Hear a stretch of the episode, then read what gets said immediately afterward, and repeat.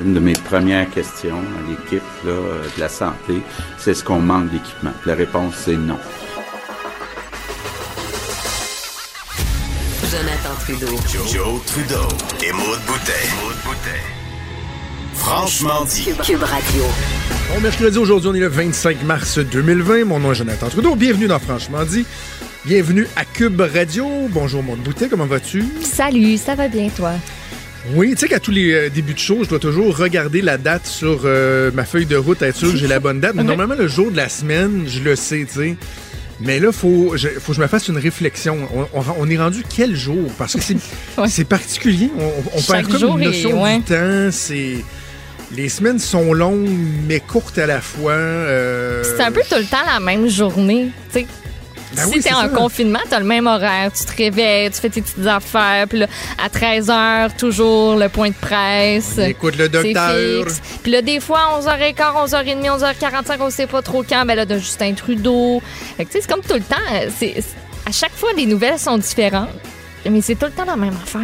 Ouais, c'est un peu more of the same quand même, là, tu sais, Ouais. mais en même temps, on, on voit qu'il y a une évolution. tu sais, Comme je disais à Richard il, y a, il y a quelques instants, ce qui était vrai il y a encore 3-4 jours ne l'est tellement plus. Là. Il y a c'est 5 ça, jours, ça je me disais que peut-être que euh, Julie, notre coiffeuse, pourrait peut-être venir chez nous nous couper les cheveux, m'emmener une fin de semaine sans que personne s'expose au salon vu qu'il fermait le salon.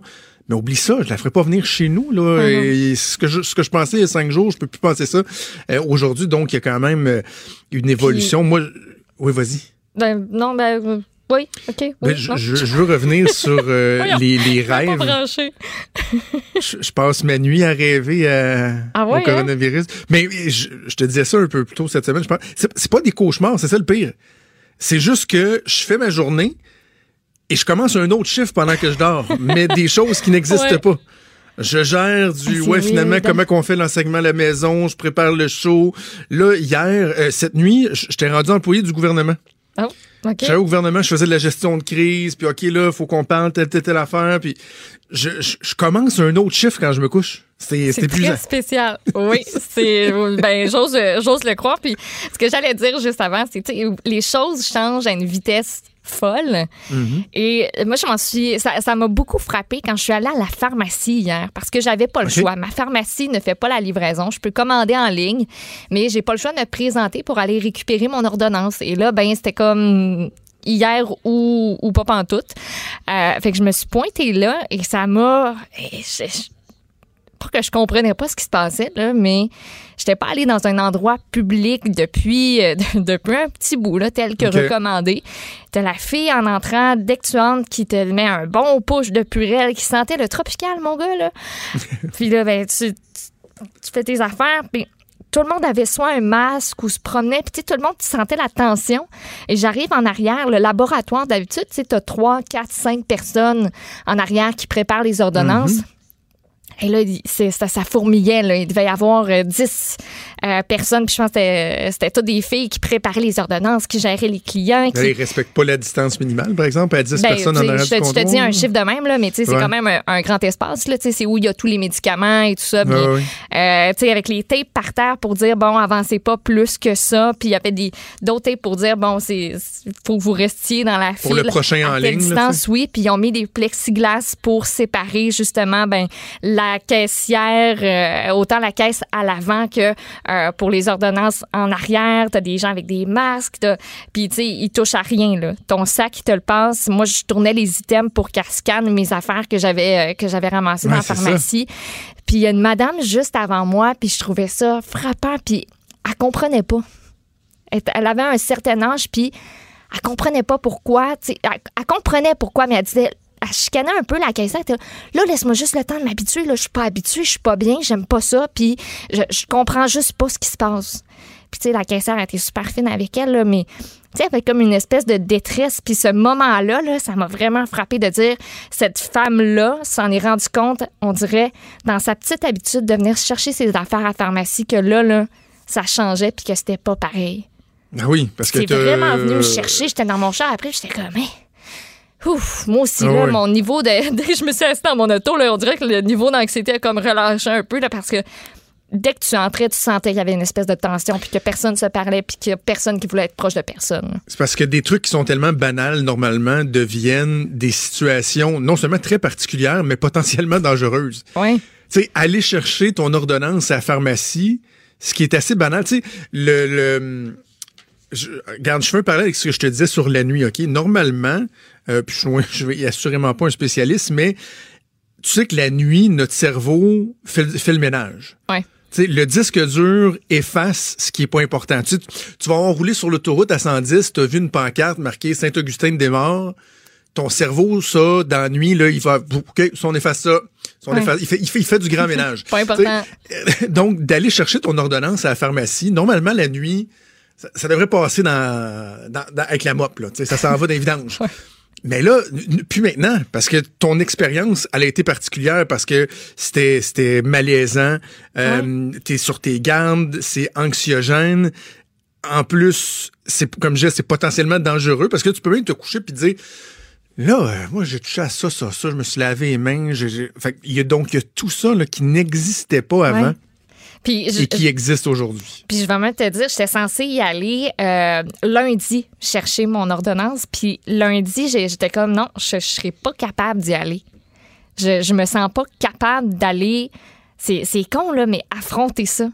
Mm. Tu sais, de- je- on fait les nouvelles à chaque jour, puis on, on la connaît, la situation, je sais comment ça se passe. je- mais je savais que ça allait me faire quelque chose. Puis ça me tentait pas d'y aller. Puis il y avait un niveau de stress puis d'anxiété lié à ça. Puis tu sais, je vous dis pas d'être stressé puis euh, d'avoir de l'anxiété pour aller à la pharmacie ni à l'épicerie, mais moi, c'est comme ça que je l'ai vécu. Puis tu sais, je vous Ben en- oui, je pas cacherai pas, là. on s'entend. Fait ça- j'ai trouvé ça vraiment spécial. Puis de voir personne en ville aussi. Ce matin, là, justement, j'allais là, euh, je suis arrivé là, bon, j'arrive un peu plus tard que d'habitude au bureau, là, j'essaie de passer le moins de temps possible ici, je me prépare à la maison, de toute façon, je dois attendre que la, que la gardienne arrive, étant donné que les enfants restent à la maison. Donc, j'ai, euh, j'ai traversé, là, moi j'arrive, je me stationne au complexe G. Euh, Pour les gens qui viennent pas de Québec, le Marie-Guyard, c'est le gros, gros, gros building qui est pas très, très beau, un peu hideux, qui sort euh, du paysage de Québec juste à, juste à côté de l'Assemblée nationale. C'est tout en béton, c'est pas très beau, mais c'est là qu'il y a le plus de fonctionnaires qui travaillent. Euh, et c'était à un jet de pierre de l'Assemblée nationale. Donc moi, quand je sors du stationnement, c'est là qu'on se stationne, du Marie-Guyard, je dois traverser une rue. Et là, il y a l'édifice de la Tribune de la Presse qui est entre, dans le fond, le G et l'Assemblée nationale, puis c'est là que nos bureaux sont. Et traverser ce petit bout de rue-là où tu es entre le, le parc de la francophonie, la Grande Allée, si on veut, et le boulevard René-Lévesque, euh, normalement, c'est pas, une- pas une épreuve, mais tu sais, je veux dire, Ben, tu sors du stationnement, tu regardes, il y a des gens qui marchent, il y a des voitures d'un côté, il y a des voitures de l'autre, il y a des camions de livraison, il y a... C'est un feu roulant. Et parti, pourtant, c'est la troisième journée que je viens travailler depuis euh, la fin de, de- de mon isolement où je travaillais à la maison, mais ça m'a particulièrement frappé ce matin. Je suis sorti du complexe G, je regarde à gauche, à droite, sur le trottoir, il n'y a pas un chat. Je m'approche, j'ai quelques pas à, faire avant de, de me rendre dans la rue. Je regarde à gauche, je regarde à droite, il n'y a pas une voiture. Et encore une fois, je me tourne vers la gauche, mais je regarde plus loin, il y a, il y a la, lumière du boulevard René-Lévesque. Et comme je regarde, je vois la lumière qui change du rouge au vert à l'intersection. Et normalement, c'est là que toutes les voitures se mettent à avancer. Il n'y avait pas de voiture. Je me tourne de l'autre côté à droite encore vers le parc de la francophonie de la Grande Allée. Il n'y avait pas personne. J'étais seul au monde à cet endroit-là, à ce moment précis-là, 8h45 à matin. Et là, j'ai fait aïe, aïe. Sais, C'est vraiment spécial. C'est désert. Il se passe plus rien. Hum. Puis moi, je, je me suis rendu compte hier, il manque de normalité. Comme je, suis une bibite d'habitude quand même, puis j'avais ma, ma routine, puis mes affaires, puis là, c'est plus partout la même affaire, puis c'est correct, mais il me manque de normalité puis de banalité. Juste hier, je disais à mon chum, j'ai dit, hey, j'ai écrit à, à la gang qu'on est au, au travail, parce que tu sais, on est à équipe réduite, mais tu sais, on est 5-6 personnes. J'ai dit, j'aurais proposé, tu sais, qu'on se fasse livrer quelque chose euh, demain midi, tu sais, donc ce midi, juste pour comme, tu sais, couper la semaine en deux, puis Ah il me ouais. semble, ça va nous faire. Puis là, il me regarde, il dit, ben, t'es-tu sûr que tu veux commander quelque chose? Tu sais pas ça a passé où? Tu sais pas ça a passé dans quel même? Puis là, je regarde, puis j'ai comme. Ouais, mais tu vois, moi, oui, mais, mais non, ça, moi, mais... Je, vais, moi, je vais en commander. là. J'ai commandé déjà Oui, trois fois sais, de la mais- bouffe. Je vais encourager, mais je, Mais je- moi, je quel point on est- désinfecte. On est, ben c'est ça, mais vois-tu à quel point on est rendu en train de penser à tout, puis Ah on ouais. se questionne à, à propos de trucs qu'on se serait, on se serait pas questionné avant, puis c'est ça, moi, il me manque de normalité. Là. Il faut juste que je me raccroche à des petites affaires pour me dire, on est encore dans, on est encore dans le vrai monde, là, puis à un moment donné, ça va finir. Ben, on parle de, de, de trucs différents qui sont peut-être pas dans la normalité, mais qui font un peu du, du bien. Là, et, et de plus en plus, les gens parlent de, de façon euh, originale de se rassembler ou qu'on faisait pas avant, de profiter Ouais. des médias sociaux, des technologies. Nous, on l'a fait hier dans, dans ma famille. Et euh, un gros merci à ma cousine euh, Véronique qui a eu cette idée-là hier. Elle écrit à ses parents, à mes parents, à ma sœur. On était six ou sept. Les enfants aussi qui se sont joints. Là. Et elle dit, si ça vous tente, on a appelé le groupe Briser l'isolement. À 4 heures, on se met en ligne, puis elle dit, je prépare un jeu. On va jouer un jeu. Cool. Et là, à 16 heures, on s'est branchés. Certains avaient un petit café, d'autres un petit verre de vin, d'autres une petite bière, comme c'était vraiment un petit happening. Ouais, ouais. Et là, on s'est amusé juste avec- au début, juste avec les filtres, là, comme toi, tu as utilisé ce matin, là, qui viennent changer notre face, puis ça, puis là, on riait, on déconnait. Ouais, ça fait du Et bien. on a joué à Categories. As-tu déjà joué à Categories? Ben oui, ben oui, j'aime vraiment ça. C'est trop ouais, ça faisait longtemps que j'avais pas joué. Là, pour, les, bon, pour les gens qui, qui connaissent pas ça, peut-être, là, vous avez une carte, tout le monde a la même carte. Là, tu as 12 catégories. Nom d'athlète, fruits, euh, nom de rue, etc. C'est n'importe quoi. Et là, tu as un gros dé avec les 26 lettres de l'alphabet. On joue le dé. Et là, tu as une lettre. Et là, tu as un temps euh, prescrit pour trouver Mhm. un mot qui commence par cette lettre-là pour chacune des catégories. Et si jamais, en plus, c'est un mot composé qui a deux fois la lettre, tu peux avoir deux points. Félicitations à moi hier qui a trouvé une équipe sportive Titan du Tennessee, compte double, deux Très points. fort, Vous voyez le genre, là, c'était avec euh, le T. Euh, où j'ai eu le, avec F, la rue Francis Fox, un autre deux points, quand même, quand même. Et bref, on a joué à ce categories et là, on s'obstinait. Des fois, ça devenait un peu cacophonique. Ma cousine reprenait le contrôle, disait, hey, il faut qu'on y aille à tour de rôle, sinon on se comprend pas. on a eu du fun, puis Maude, sans que je m'en rende compte, il était rendu 5h30. On a joué pendant une heure et demie de temps.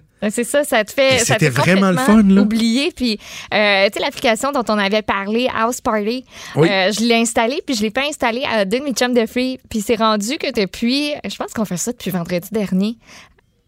Sans s'en rendre compte, on l'a fait quasiment à, à chaque jour, là, mais c'est soit avant ou après le souper, on se dit, hey, on se branche tout. Il y en a une qui se branche, euh, tu sais, ça vient de nulle part, puis là, nous autres, on va sur notre téléphone, fait que tout le monde finit par se brancher, puis c'est ça, on se rend compte que finalement, on joue pendant une heure, une heure et demie, puis euh, ça, fait, euh, ça fait juste du bien, ça fait oublier. euh, Ça tout change pendant le mal de place. Ouais.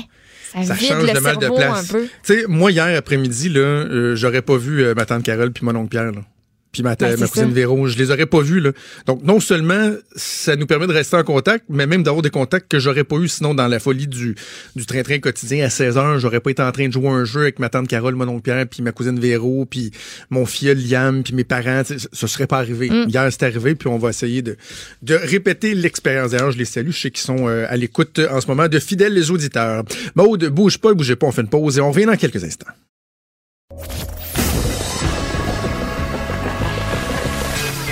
Franchement dit. Appelez ou textez au 187 Cube Radio 1877 827 2346.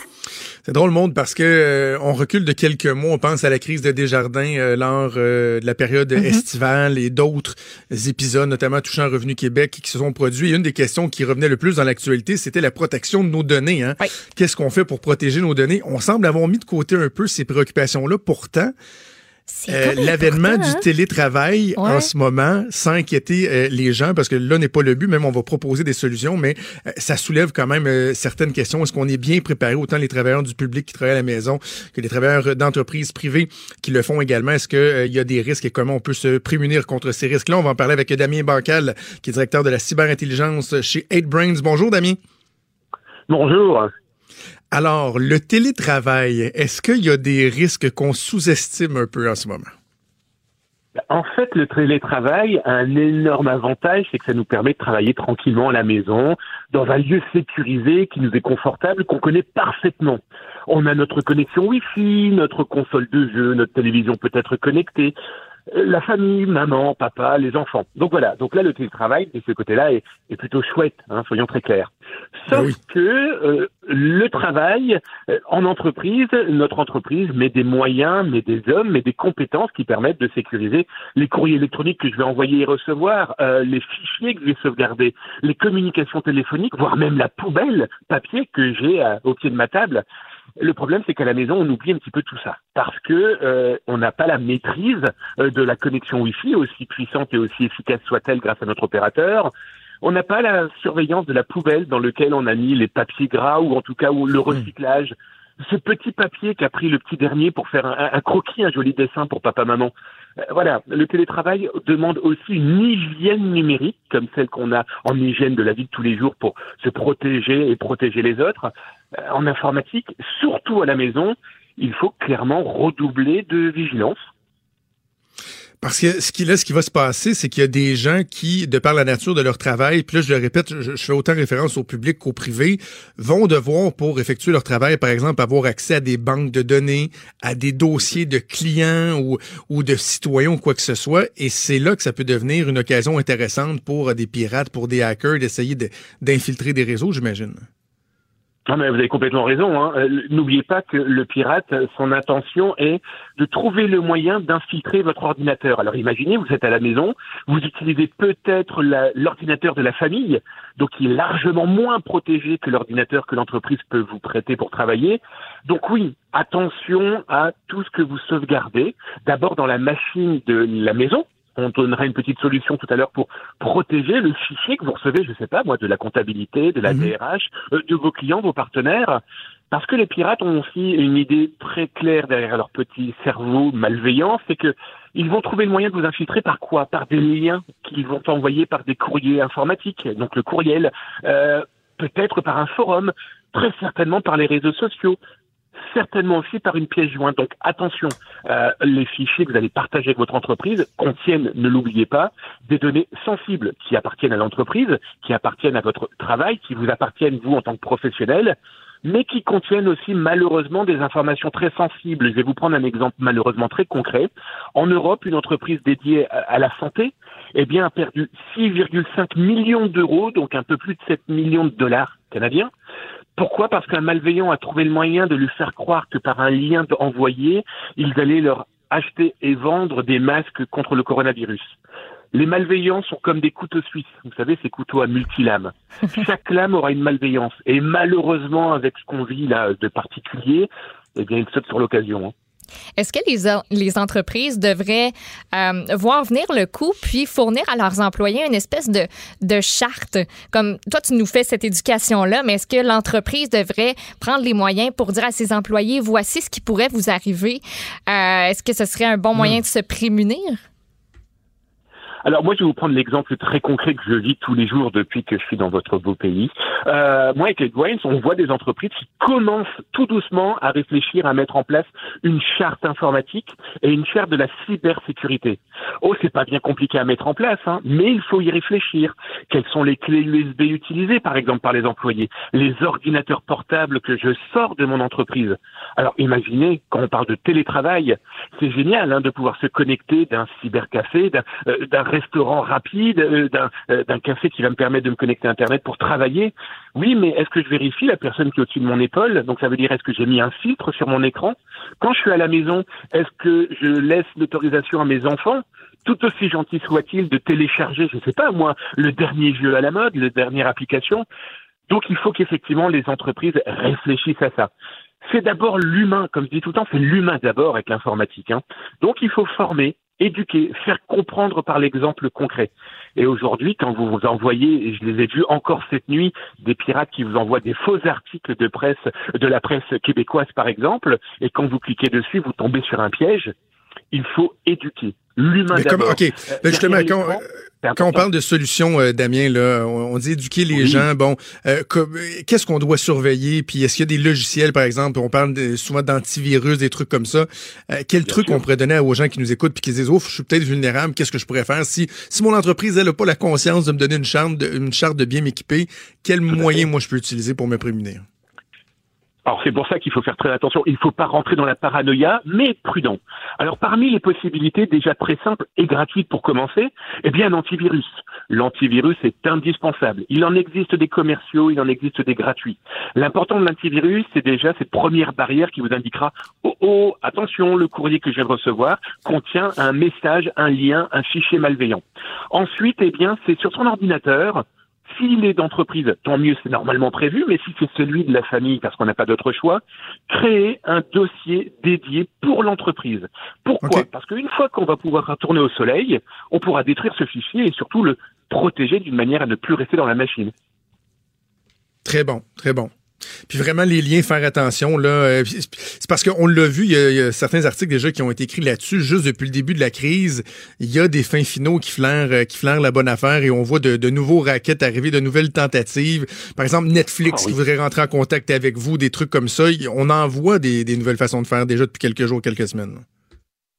Ah bah tout à fait, c'est simple. Moi cette nuit, j'ai deux pirates qui m'ont écrit. Ils savaient pas qui j'étais parce qu'ils écrivent à, des millions de Québécois, hein, soyons très clairs. Mais ils écrivent aussi à des milliards de personnes sur Internet. Ils m'ont expliqué qu'ils savaient que j'étais porteur du coronavirus. Et donc s'ils ne souhaitaient pas que je diffuse l'information, il fallait que je paie. Alors bien sûr, messieurs, dames, n'ayez pas peur. Hein. Euh, je vais être très clair avec vous. C'est les mêmes qui vous écrivaient il y a quelques semaines pour vous dire qu'ils avaient, ils vous avaient vu sur un site pour adultes et qu'ils vous avaient filmé. Pas d'inquiétude. Ce courrier-là à la poubelle. Mais malheureusement, ça, ça engendre un stress supplémentaire et surtout, ça veut dire que les pirates ont eu votre adresse mail quelque part. Eh ben, hmm. profitons de ce confinement, profitons pour faire une hygiène numérique en famille. Papa, maman, papy, mamie, tonton, au téléphone, en visioconférence, eh bien, on va parler de cybersécurité. Tiens, et si j'utilisais un mot de passe différent, si j'utilisais d'autres mails, si j'effaçais un petit peu des logiciels inutiles dans mon téléphone, ma tablette, mon ordinateur? On va profiter aussi de cette partie un peu particulière pour rendre tout ça positif, la preuve. Absolument. Absolument. Donc, c'est le message euh, qu'on passe. Euh, une bonne hygiène numérique. J'aime beaucoup euh, l'expression. Damien Bancal, le directeur de la cyberintelligence chez 8Brains. Merci beaucoup. C'était un plaisir encore une fois. Ah, merci. Au revoir. Franchement dit. Jonathan Trudeau. Et Maude Boutet. Appelez ou textez au 187 Cube Radio. 1877 827 2346. Cube Radio. Cube Radio. On devrait être en mesure de s'entretenir avec le docteur Gaétan Barrette, député libéral, au cours des prochaines minutes. Mais en attendant, Maud, peut-être faire un tour des, euh, dernières petites nouvelles. commençons par quelque chose de vraiment important qui devrait changer notre quotidien à tous. on voit, je le sais, notre quotidien est changé beaucoup, beaucoup. Mais là, mm-hmm. moi, d'apprendre que le prince Charles a la COVID-19, ça, ça, ça, ça, me changé? beaucoup. Oui, hein? oui, Ben, que dire de plus? Écoute, le prince Charles, on l'a appris euh, ce matin, a été testé positif au coronavirus. Il présente de légers symptômes, dit-on. Ça, c'est ce que la couronne dit. Est-ce qu'on a. Euh, moi, je me pose toujours des questions. Tu sais, quand c'est des personnalités importantes, est-ce que, mm-hmm. par exemple, on aurait vraiment dit, hey, le prince Charles, ça fait pas pas tout, mais pas tout, là? Tu sais, je, je sais pas si on minimise la situation de la personne ou pas, mais euh, bref, donc, il a 71 ans, donc dans la catégorie de gens qui sont un petit peu plus, euh, un petit peu, euh, pas mal plus euh, à risque. on dit qu'il reste en bonne santé, donc à l'exception de quelques symptômes, il fait du télétravail comme d'habitude. Et il était accompagné de sa femme Camilla. Elle a aussi passé un test. Par contre, elle n'a pas le virus. Bon, et on peut, il n'a pas vu sa mère depuis un bon moment aussi, dit-on. Alors, ceux qui s'inquiètent pour la reine, ne soyez pas trop euh, inquiets. On va faire euh, donc le bilan, un bon, euh, un bon tour de roue de ce qui se passe au Québec, la gestion du gouvernement, aussi ce qui se passe un peu ailleurs aux États-Unis. Les derniers développements avec Gaétan Barrette, ancien ministre de la Santé, évidemment, député de la Pinière pour le Parti libéral du Québec. Monsieur Barrette, bonjour. Oui, bonjour. Euh, c'est quand même, et, tout le monde le souligne, docteur Barrette, depuis euh, deux semaines, qu'il y a quand même une belle unité euh, au Québec. On voit que les différents partis politiques ont réussi à mettre de côté la partisanerie, de s'unir derrière le gouvernement. C'est important pour vous en ce moment, ça? Oui, c'est une situation de crise. Puis dans ces situations-là, on est très influencé par ce qui se passe ailleurs. Puis c'est vrai que c'est influençant. Moi, je regarde ce qui se passe ailleurs des, de, l'autre côté de l'océan puis de l'autre bord de la frontière, c'est assez effrayant, merci. Alors, euh, je pense qu'on on doit tout faire là pour pas que ça arrive au Québec. Alors, c'est, ça m'apparaît la, seule chose à faire. Qu'est-ce qui vous inquiète le plus, docteur Barrett, en ce moment? Parce que, bon, vous avez un double chapeau là, en, tant, euh, en tant que médecin, ancien ministre de la Santé, mais également vous êtes critique à tout ce qui touche les finances publiques, le, le, le trésor, etc. Euh, moi, je dis toujours qu'il y a les deux crises. Il y a celle de santé publique euh, qui, euh, qui est devant nous en ce moment. Là, C'est celle à laquelle on doit faire face dans l'immédiat, mais il y a tout le reste qui va venir, la crise économique, la crise des finances publiques et tout ça. et c'est deux crises qui vont être majeures. Là. Hum, là, là-dessus, par exemple, je, suis un petit peu en désaccord. Je, vais vous dire pourquoi. Je suis d'accord avec le fait qu'il va y avoir un impact significatif sur les finances publiques, mais je suis pas parfaitement d'accord avec la crise qu'il y aurait à la suite. C'est un, plus gros mot, je pense, euh, qui est nécessaire. Euh, il y a un ralentissement économique, ça c'est clair, mais qui va être ponctuel et tout va partir après. Et quand on regarde ce qui se passe à l'extérieur, ça, ça devrait repartir vite plus c'est court, donc plus nos mesures fonctionnent et plus euh, l'ampleur du rebond va être significatif.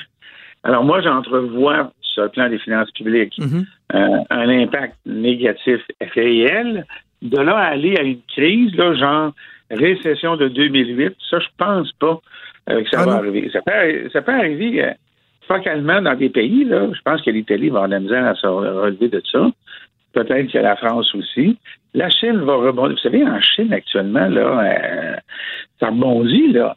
Euh, la Chine, qui est la manufacture du monde, je peux vous dire que au moment où on se parle, puis j'ai beaucoup de contacts dans ce milieu-là, mm-hmm. au moment où on se parle, les commandes affluent pour du matériel. Euh, la manufacture recommence à tourner là-bas.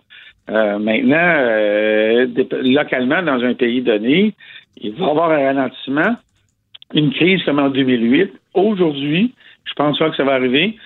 Vous me rappellerez dans deux mois ou un mois et demi pour me dire que je vais la tromper, puis je vais l'admettre, là.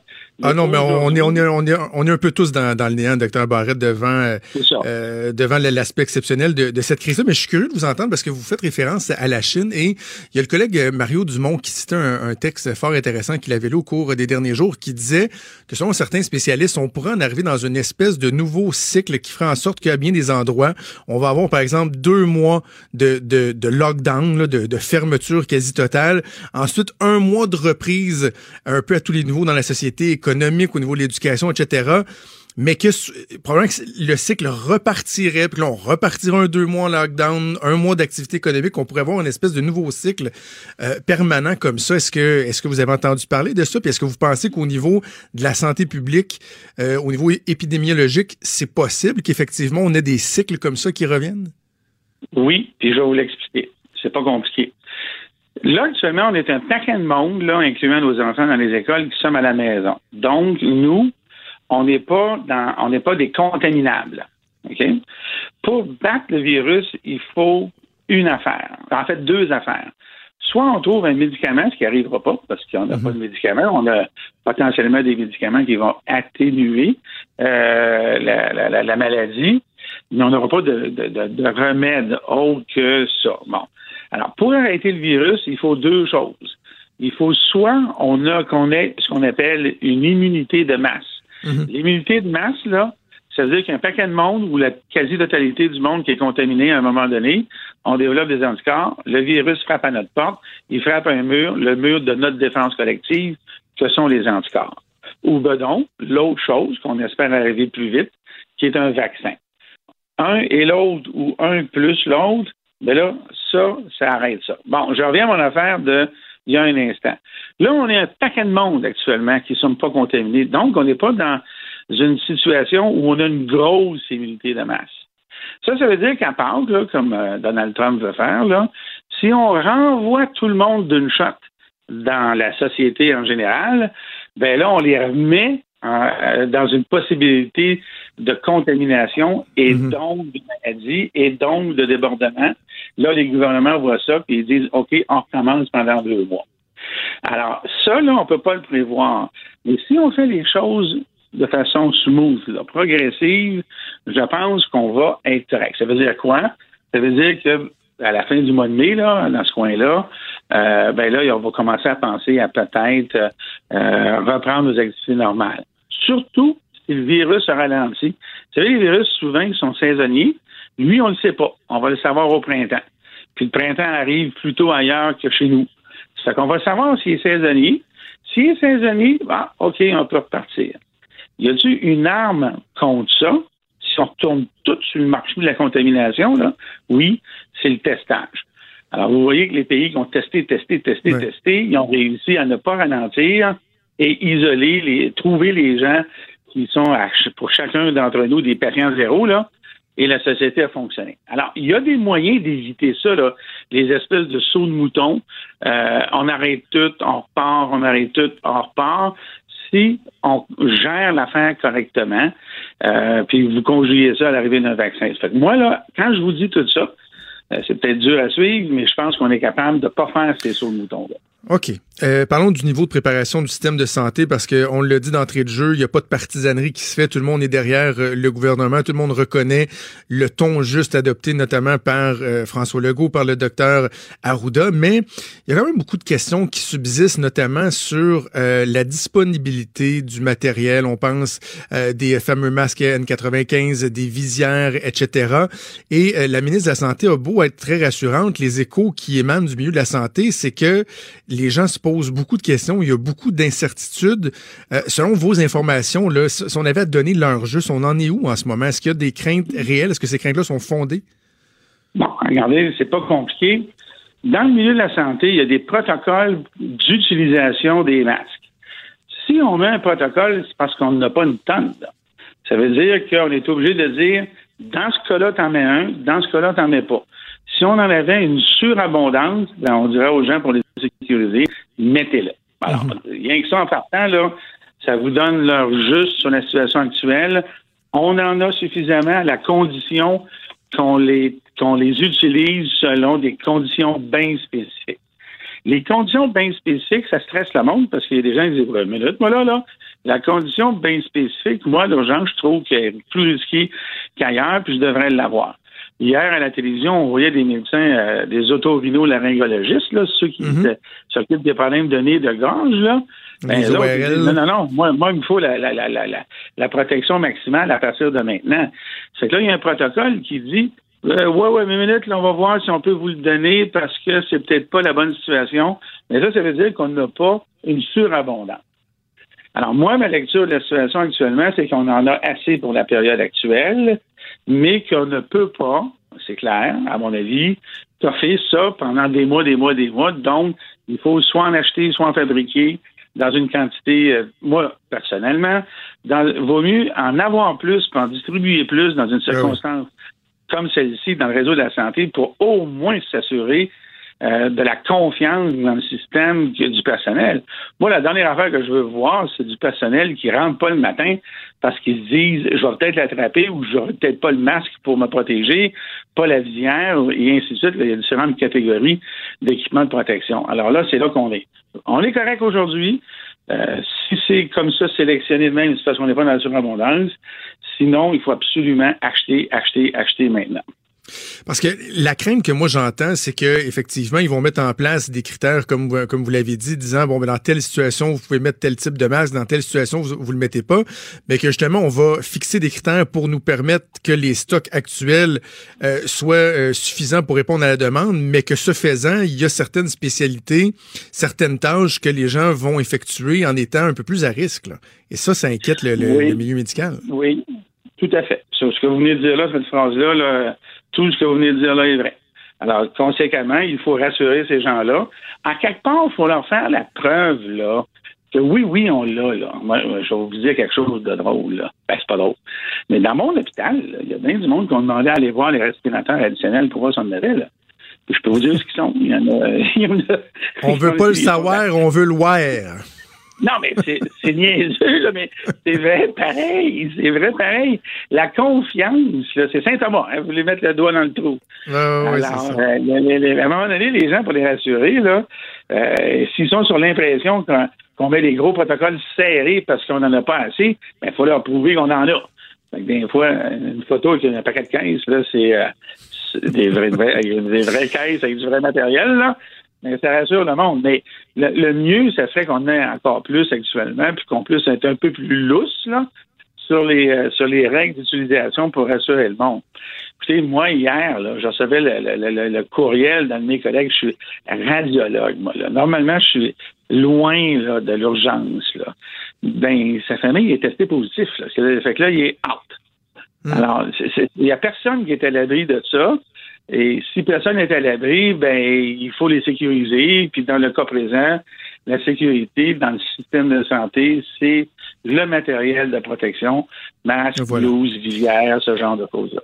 Il faut faire preuve de flexibilité aussi hein, dans, euh, dans la situation actuelle de Dr Barret. Dans ce sens-là, j'imagine que vous saluez la décision du Collège des médecins de permettre aux médecins résidents qui ne peuvent pas faire leurs, examens euh, du Collège royal euh, pour officiellement avoir leur permis de pratique de sursoir à ça puis donner une espèce de, de, permis spécial pour faire en sorte que ces gens-là vont pouvoir collaborer à l'effort de guerre dans le système de santé jusqu'à nouvel ordre. Oui, tout à fait. Ben, cette mesure-là, c'est, je l'avais déjà négociée avant. Là, ça fait plusieurs années que c'est là. C'est juste que là, ils l'ont étendu à peu près tout le monde. Ça, c'est une bonne nouvelle. Ça, c'est, c'est, on ne manquera pas de bras, là, on va dire. C'est-à-dire, on n'aura pas trop de bras, plutôt.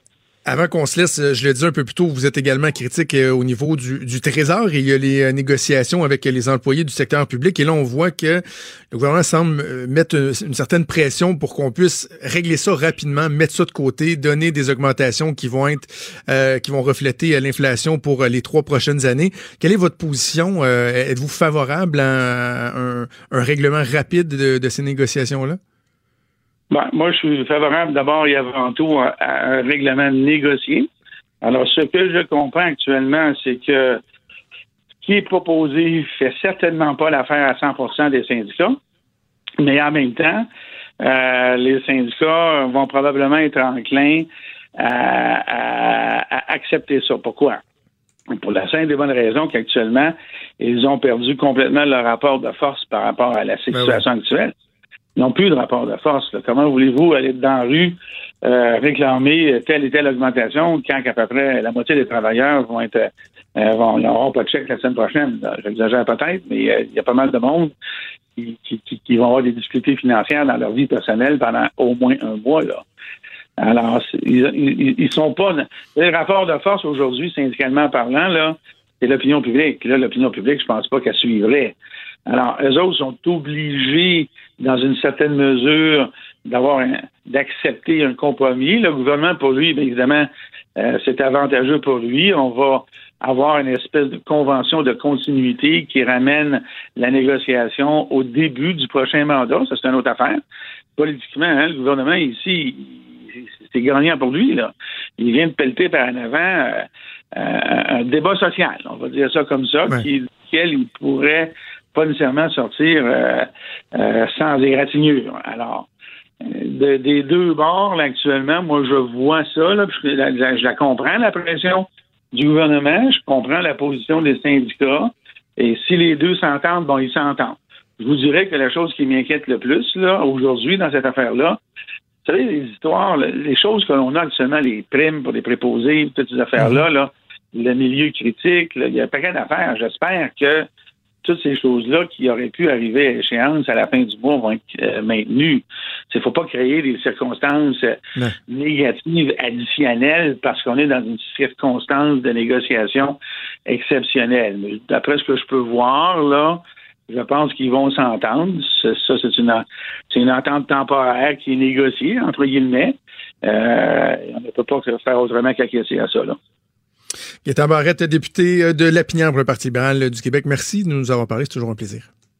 Euh, avec moi aussi. À la prochaine. Merci, au revoir. Il est franc et nuancé. Jonathan Trudeau. La politique lui coule dans les veines. Vous écoutez Franchement dit. J'avais très, très hâte qu'il euh, revienne de voyage, d'un pour le savoir en sécurité, mais également pour avoir le bonheur de recommencer à lui parler, notre historien Denis Anger, que je rejoins au bout du fil. Salut, Denis. Allô, Jonathan. Quelle aventure, quelle aventure. Quelle aventure. Écoute, Denis, la dernière fois qu'on s'est parlé, tu quittais pour euh, l'Amazonie. On était en plein blocus ferroviaire et on faisait des blagues sur le fait que tu étais un peu terrifié par les anacondas et tout ça. Là, tu es revenu de l'Amazonie, mais finalement, c'est pas les reptiles qui t'auront fait le plus peur dans le voyage. Ah, c'est un tout petit animal, hein? c'est euh, essentiellement un virus. Euh, non, non, je me suis, comment dire, un peu acclimaté aux anacondas, aux iguanes des Galapagos, des trucs horribles, mais on s'y fait. Au moins, on les voit, alors que le virus avec lequel on est confronté aujourd'hui, bien évidemment, c'est un ennemi Oui. qui est invisible, qui est sournois, euh, qui se répand de manière planétaire. hein. C'est vraiment une pandémie. Ça vient du grec, ça, Jonathan, pandémie. Hein? C'est deux termes grecs. Pan qui veut dire l'entièreté, tout, et euh, démie, c'est démos, c'est le peuple. Donc, c'est une épidémie qui rejoint tous les gens, tout le peuple. C'est une pandémie comme on en a euh, vraiment jamais vu dans l'histoire de l'humanité ou à peu près. Euh, C'était un peu ce à quoi je pensais la semaine dernière en faisant mon, mon chemin de Troie qui m'a ramené de Quito Ben oui, comment ça s'est passé? Ça a été la folie. C'était la folie. Imaginez, vous êtes sur l'Amazon, Rio Napo, en Équateur, en plein cœur de la forêt. Il n'y a pas de cellulaire, il n'y a à peu près pas d'Internet. Il y a une petite ligne de rien du tout. Et le capitaine vous apprend que le lendemain, c'est terminé et que l'Équateur ferme ses frontières le surlendemain. Euh, ouais, c'est un peu compliqué. Il faut trouver, il faut trouver quelqu'un qui est capable de se retourner de bord rapidement. Heureusement, j'ai un bon ami à moi qui s'appelle Mathieu Julina, qui travaille à Montréal, qui travaillait d'ailleurs à Montréal chez Centre-Clair.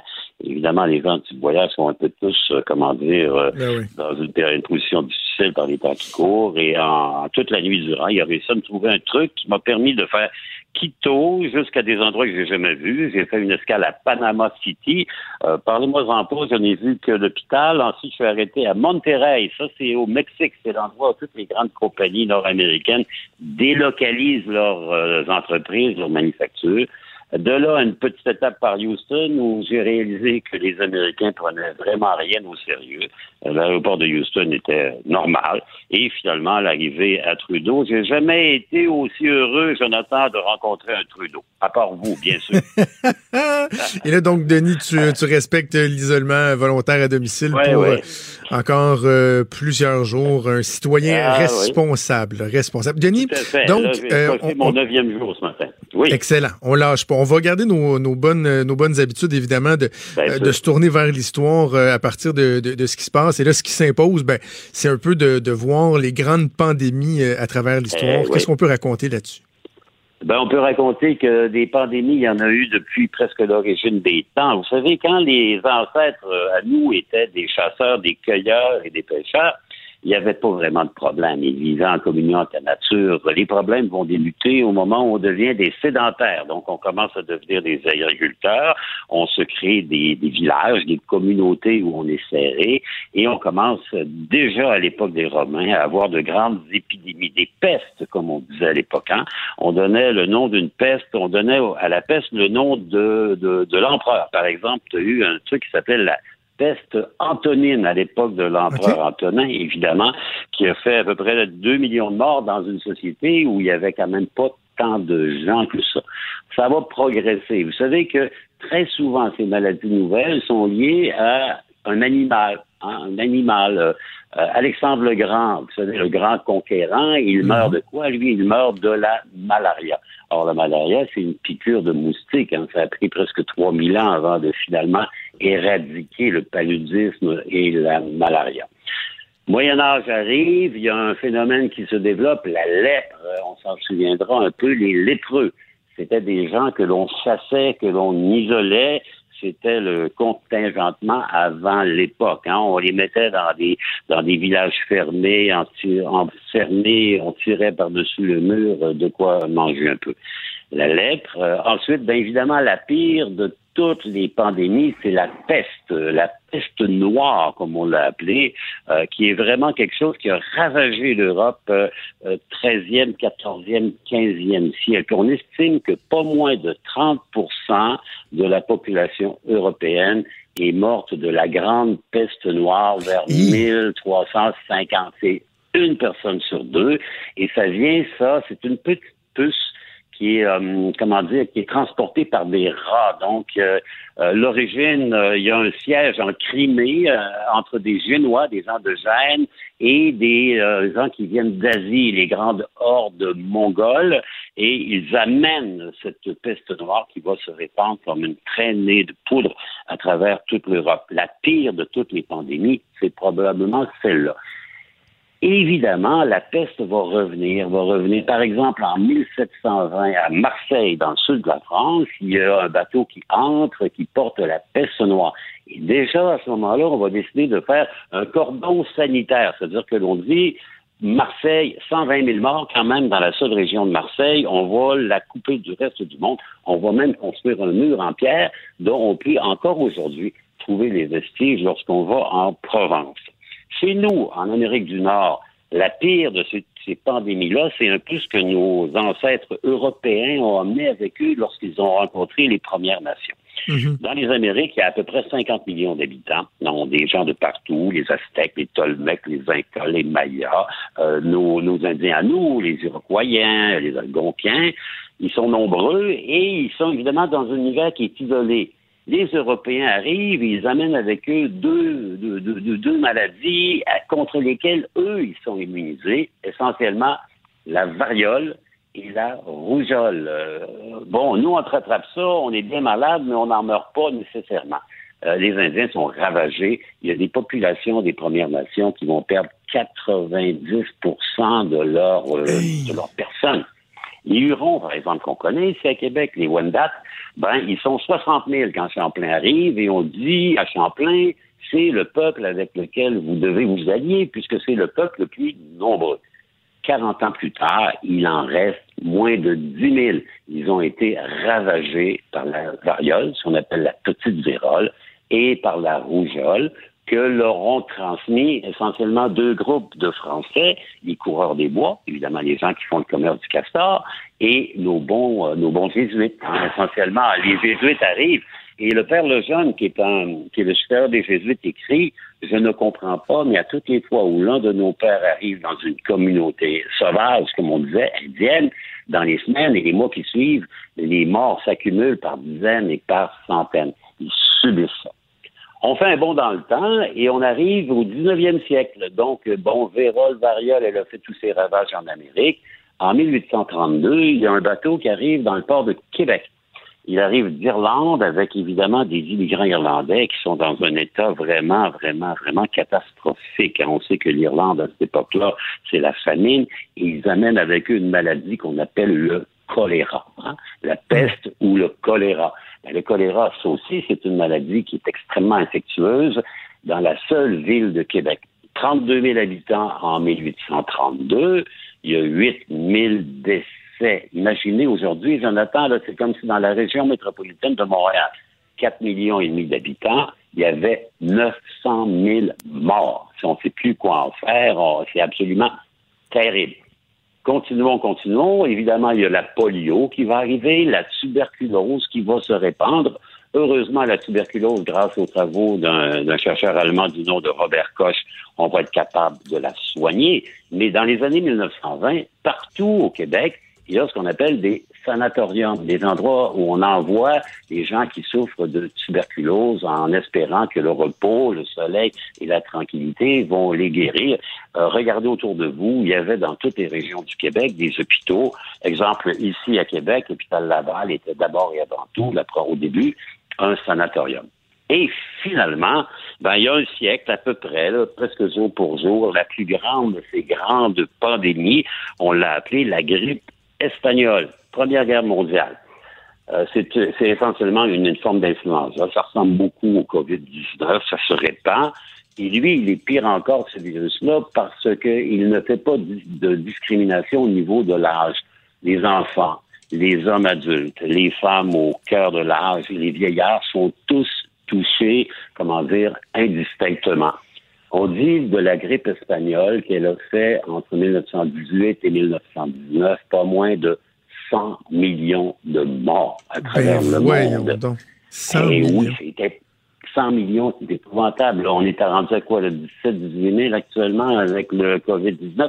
Rappelons cependant qu'il y a un siècle, la, comment dire, la vie, la qualité de vie, l'acceptation de la mort, c'était pas du tout la même chose. Les usines étaient pourries, polluées, euh, chauffées au charbon, la promiscuité, les quartiers ouvriers, et les gens tombaient, mais littéralement comme des mouches. Au Québec, seulement le Québec, la grippe espagnole de 1918-1919 va faire 45 000 morts. C'est démentiel. Ça meurt partout. Il suffit d'aller dans un cimetière encore aujourd'hui et vous regardez les pierres tombales et vous allez voir les noms d'enfants morts à 7 ans, en 1918, en 1918, en 1918. Essentiellement, ce sont les victimes de cette grande pandémie. Dis-moi, euh, Denis, avant qu'on... Oui. Euh, je suis curieux, lorsqu'on recule dans le temps, dans les premiers exemples que tu nous as donnés, est-ce que les populations associaient les, les, pandémies à un aspect un peu mystique, si on veut, là, une vengeance euh, des dieux, etc. J'imagine que ça, ça, devenait immanquable, que c'est ce vers quoi on se tournait pour tenter d'expliquer, de justifier et on essaie de se trouver, euh, comment dire, c'était le châtiment divin pour les péchés commis par les hommes. D'ailleurs, la Bible est pleine d'exemples de pandémies. Hein, les, les, sauterelles en Égypte, la grande peste qui va tuer les premiers-nés. C'est mm. sûr qu'il y a le châtiment divin. Il y a pire encore. À l'époque de la peste noire, là, on a décidé que c'était pas le châtiment divin, que c'était la faute des Juifs. Hein, vers 1350-1360, on dit les Juifs. Ce sont eux qui ont mené la grande peste, donc on va les massacrer. Il y a des dizaines de milliers de gens de confession israélite qui vont être massacrés à travers l'Europe. Il va falloir que le pape intervienne et le pape va dire ça peut pas être les Juifs parce que les Juifs aussi, ils meurent de la peste de manière à mettre un terme à ces massacres. Mais c'est toujours la faute de quelqu'un. On a dit la grippe espagnole. On dit ah c'est la faute des Espagnols, alors que c'est pas ça du tout, Jonathan l'Espagne est un des rares pays au monde en 1918 qui n'est pas dans la Première Guerre mondiale. Donc, ce sont les seuls journaux qui vont raconter les histoires en disant qu'une nouvelle maladie qui fait des morts par milliers, par milliers, par milliers dans les tranchées autant du côté des Allemands que du côté des Français, des Anglais et des Canadiens. Et parce que les seuls qui racontent l'histoire, ce sont les journaux espagnols, on va l'appeler la grippe espagnole, alors que les pauvres Espagnols qui souffrent beaucoup aujourd'hui, à l'époque, ils n'avaient rien à voir avec ça. Donc, il y a, il y a toujours une espèce d'attribution. Quand le président Trump va dire que c'est le comment il appelle ça, dans le Chinese virus, hein, le, virus chinois, ben, c'est plutôt encore une fois ce virus-là la conséquence d'une proximité indésirée entre des animaux et des humains. Les grandes épidémies sont transportées par des animaux. Les moustiques d'Alexandre le Grand et le paludisme, les petits poux et les rats de la fièvre noire, et évidemment, ce que l'on connaît aujourd'hui, on ne sait pas trop trop, mais on pense que l'origine, on se souviendra, il n'y a pas longtemps, euh, Jonathan, tu a eu la grippe porcine. Évidemment, ça vient du porc. La grippe bovine, qui vient mhm. évidemment des bœufs. Et en 1977, il y avait eu ce qu'on avait appelé la grippe aviaire, qui venait des oiseaux. Et la grippe aviaire, en 1977, aux États-Unis d'Amérique seulement, a fait 68 000 morts. On a une tolérance actuellement à la mort qui n'est pas ce qu'elle était à l'époque, et ça explique pourquoi. Pour la première fois de l'histoire hein, que l'on peut euh, réaliser, on a imposé des mesures d'isolement, de confinement planétaire. C'est sans précédent de le faire autant.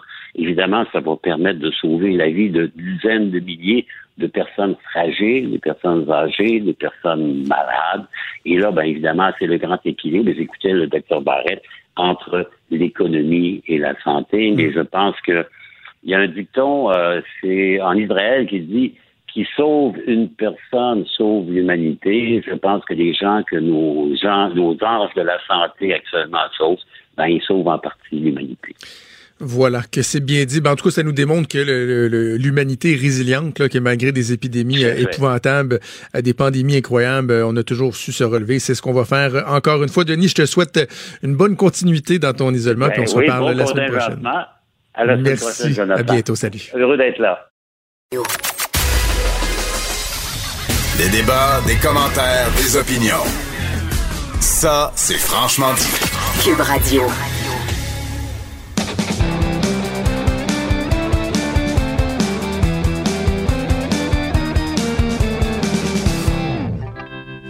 Chronique disque dur avec Stéphane Plante. Salut Stéphane. Salut Jonathan. Euh, Stéphane, on va euh, faire un petit tour d'horizon euh, des artistes qui décident de, de, faire aller leur générosité dans la situation actuelle, autant pour aider les gens que pour aider carrément la recherche sur le coronavirus. Oui, tout à fait. Ben, là, on parle vraiment de méga vedettes à l'international parce que c'est sûr que pour les artistes émergents dans les circonstances actuelles, ils pensent à sauver leur peau avant de verser des millions qu'ils n'ont pas. On va voir, là, ça, ça va dans plein de directions. Ben, D'abord, il y a Rihanna qui, euh, Rihanna qui a fait un don de 5 millions de dollars via sa, sa fondation, euh, Cla- Clara Lionel Foundation, qui finance des programmes d'éducation et euh, qui intervient souvent dans des situations d'urgence dans le monde entier. Les 5 millions seront distribués à des associations comme Direct Relief, Feeding America, Partners in Health et le Fonds de solidarité de l'Organisation mondiale de la santé. Il y a Justin Bieber aussi, qui lui a donné 29 000 dollars à une œuvre caritative pour enfants basée à Pékin, qui a été, comme on sait, très touché par le COVID-19.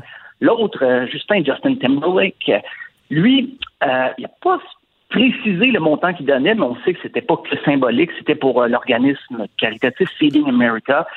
Euh, Lady Gaga, elle, c'est 20 des recettes de sa compagnie House Labs, qui vend des produits de beauté. Elle va verser 20% des recettes de sa, chaque semaine à des banques alimentaires de New York et de Los Angeles. C'est euh, pour fournir de, la nourriture aux enfants qui ont été touchés par les fer- fermetures d'écoles. A des quartiers à New York et Los Angeles où les enfants, souvent, ils mangent à cause des programmes d'aide qui sont offerts à l'école et parce que les parents n'ont pas suffisamment d'argent puis ils ne bouffent pas tellement euh, à la maison. Donc, pendant ce temps-là, pendant que les écoles sont fermées, elle va soutenir ces, ces enfants-là. Euh, les fans de BTS, euh, c'est un appel que BTS a fait, le, le fameux groupe de K-pop, tous ceux qui ont des qui ont des enfants à la maison, peut-être savent. Ah, OK, parce que je On connaissais parle- pas. Merci de le spécifier. C'est populaire, là. C'est pas, mes- c'est pas mes préférés. C'est comme. Ça a suivi dans le Gangnam Style, là. Comment il s'appelle? C'est comme Ouais, une grosse popularité. Puis là, après ça, ben, t'as ces gars-là qui sont, euh, qui sont arrivés dans le décor. Je sais pas ça fait combien de temps? BTS, qu'ils s'appellent. BTS. Donc, BTS. Ils ont donné, en fait, ils ont appelé, euh, demandé à leurs fans de donner pour justement, parce que la Corée du Sud a été bien sûr très touchée. Et il y a 330 000 dollars tout d'un coup qui a été euh, débloqué, mais le problème, c'est que le site Internet a été hors d'usage à cause qu'il y avait trop de monde qui donnait de l'argent. Donc, euh, ça a été, on dit que c'est 330 000 mais on va continuer à prendre les dons et probablement ça va augmenter beaucoup. Mais il y a un, un des membres euh, du groupe qui a donné, lui, 84 000 à sa ville natale, à Daegu, qui est une ville, une assez grande ville de Corée du Sud, euh, parce que bien sûr, le, le- le groupe euh, devait donner des concerts un peu partout au pays, ça a tout été annulé. Donc, leur façon un peu de, de remettre à la population, c'est de faire un appel à tous comme ça, euh, à leurs fans.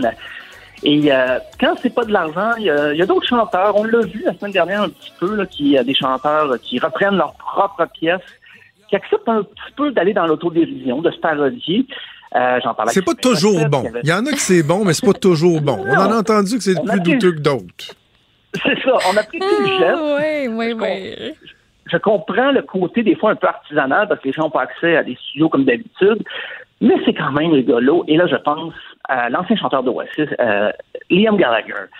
Lui, il a pris les plus anciens, les, les gros hits là, de son ancien groupe avec l'humour qu'on lui connaît et euh, donc il a pris Wonderwall. On va écouter un petit extrait. Ah, OK. Today's gonna be the day that they're gonna fall back to you. By now you should have somehow realized what you got to do. Wash your hands, scrub your toes, scratch your ass and pick your nose. Come on, you know.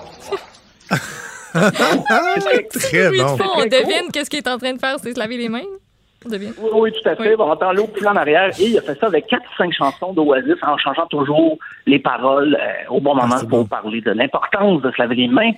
Euh, c'est drôle parce que lui, récemment, il voulait, il veut reformer le groupe. Ça fait deux ou trois ans qu'il en parle sur Twitter. Il veut reformer, mais son frère Noël ne veut pas Mhm. du tout.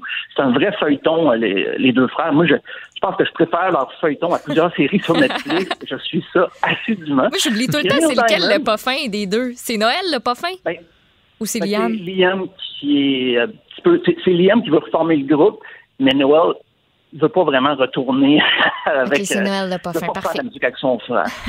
Euh, Il y a Neil Diamond, le chanteur de charme, lui a pris sa guitare et il est allé, il a changé les paroles de son succès Sweet Caroline Ben pour oui. en faire Hands Wash Your Hands. On va écouter un extrait. hands, washing hands, reaching out. Don't touch me, won't touch you. Un, deux, trois, quatre. Sweet Caroline, Voilà, il a gardé son titre, euh, mais euh, il a changé un peu les paroles autour de ça, puis il a fait un appel bon. à la solidarité, bien sûr. Euh, au Québec, Rock et Belles Oreilles qui ont fait leur euh, 34e retour en Hey, carrière. non, non, non, non, pour, je suis plus capable. Je suis plus capable. Je l'ai tellement eu dans la tête, Stéphane, là, je, je l'avais oublié. C'est pas fin. Ah, ben moi, je, je viens enfoncer le Oh. clou. Euh, c'est le feu sauvage de l'amour qui a été rebaptisé ben, la COVID-19. Euh, après quelques écoutes, moi, je suis pas encore sûr du résultat. Euh, c'est- c'est- on, on va écouter. Ça.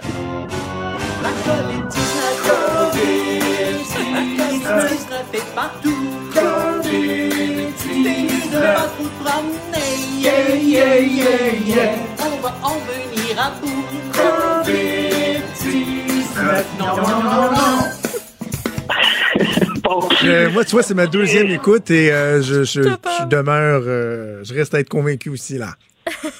C'est parce que les mots, la COVID-19, ça rentre moins bien que le feu sauvage de l'amour. Donc, ça a été. euh, mais euh, il y a quand même un effort parce que les quatre de RBO sont chacun chez eux. Donc, il y a un petit montage qui a été nécessaire, qui a été euh, assuré par Julien Corriveau, euh, des appendices, qui qui a monté, ça. Et puis, on a refait la pièce, bien sûr, le, feu sauvage de l'amour, dans une version écourtée de 66 secondes. Et euh, RBO précise qu'on peut se laver les mains trois fois pendant la chanson. Donc, le message passe très bien et il va sûrement en avoir plein d'autres, des artistes comme ça qui vont se connaître parce qu'il y a beaucoup de parodies qu'on entend gens un peu partout, mais faites déjà par des pas nécessairement par l'interprète original. Moi, je trouve ça le fun quand la- l'artiste décide un peu de, de se moquer de Absolument. son propre répertoire pour la cause. Absolument. Et merci Stéphane. On doit se laisser. Il y a le premier ministre Trudeau qui prend la parole. Stéphane, on se retrouve demain. En attendant, on va aller rejoindre le premier ministre Justin Trudeau. Industrie touchée. Vous faites face à des décisions stressantes. Beaucoup trop de Canadiens ont ces conversations à l'heure actuelle sur leurs finances et sur leur avenir. Regardez les chiffres. La semaine dernière seulement, euh, près d'un million de Canadiens ont demandé l'assurance emploi. Il y a énormément de gens qui sont touchés par cette crise et qui ont peur pour leur avenir. Alors je veux que vous sachiez que nous serons là pour vous aider. Notre gouvernement fait tout en son possible pour euh, être là pour Ce vous. matin, la Chambre des communes a adopté un projet de loi d'urgence pour aider les gens le plus rapidement possible. Le projet de loi est maintenant devant le Sénat. J'espère que son adoption va se faire rapidement pour qu'on puisse aider les Canadiens dès que possible. On aura plus de détails pour vous cette semaine et d'autres mesures à annoncer. Et ce n'est qu'un début. Mais cette nouvelle loi nous permet de prendre les mesures nécessaires pour vous appuyer tout de suite. On va notamment bonifier l'allocation canadienne pour enfants et reporter de six mois la date de remboursement des prêts et bourses étudiants. Et surtout, avec cette loi, on introduit la nouvelle prestation canadienne d'urgence.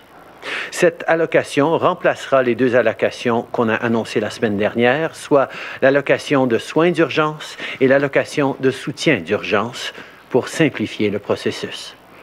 Comme je l'ai dit depuis le début, à mesure que la situation évolue, on s'ajuste pour mieux vous aider. La prestation canadienne d'urgence donne 2000 dollars tous les mois pour les prochains quatre mois aux travailleurs qui sont privés de leur chèque de paie à cause de la COVID-19.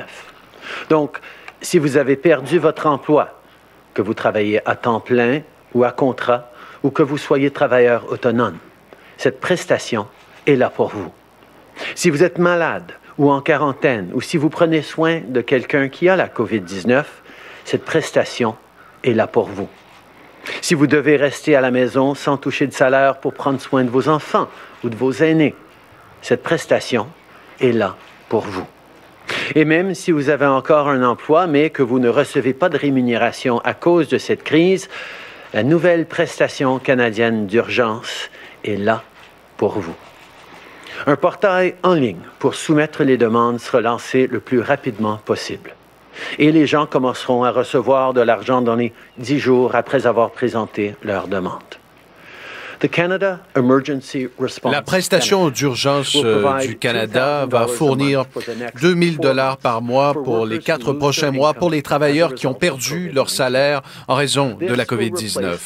Cela va remplacer les deux allocations que nous avons annoncées la semaine dernière, celle des soins d'urgence et celle des soutiens d'urgence, afin de simplifier le processus. Comme je l'ai dit, Juste pe- pendant qu'on entend la traduction de ce qui a été dit en français, c'est c'est fort, fort important ce que Justin Trudeau vient euh, d'annoncer, de confirmer là. La prestation canadienne d'urgence qui va remplacer les deux autres prestations qui avaient été annoncées euh, la semaine dernière. Et là, euh, il y a des euh, réponses, j'ai envie de dire, à bien des questions que bien des travailleurs se posent. Ce que Justin Trudeau confirme, c'est euh, des montants de 2000 dollars par mois disponibles pour les quatre prochains mois. Donc, ça veut dire techniquement 8000 dollars, mais on pourra voir si ça peut être prolongé dans le temps. Là. Mais là, c'est que ça va toucher tout le monde. là. Les travailleurs qui sont privés de salaire parce que euh, ils sont mis à pied de façon temporaire, ça va vous toucher. Les gens qui sont malades ou qui sont en isolement volontaire ou obli- obligatoire, ça va vous toucher également. On parle, j'ai envie de parler aussi des, des aidants, si on veut. Là, si vous êtes à la maison parce que vos enfants sont pas à l'école, vous pouvez pas travailler, ça va être destiné à vous également si vous prenez soin euh, de vos aînés. Et ce qui est euh, très important aussi, c'est qu'on dit qu'il y a un portail qui va être lancé sous peu et que dès euh, l'acheminement, si on veut, du formulaire, les sommes commenceraient à être versées dix jours après. Donc vraiment, là, c'est une accélération dans euh, la façon de traiter les choses. Évidemment, la grande question, ce sera de voir si ils vont être capables de euh, répondre à la demande. Là. On est tous pas trop rassurés lorsqu'on nous parle d'un nouveau programme fédéral d'un traitement informatique, mais c'est ce que Justin Trudeau euh, a annoncé. On va continuer à écouter. Donc, le premier ministre du Canada. Analysé une, plus d'une centaine de milliers de demandes d'assurance emploi de partout au pays. Nous travaillons pour acheminer l'aide nécessaire euh, quand elle est nécessaire.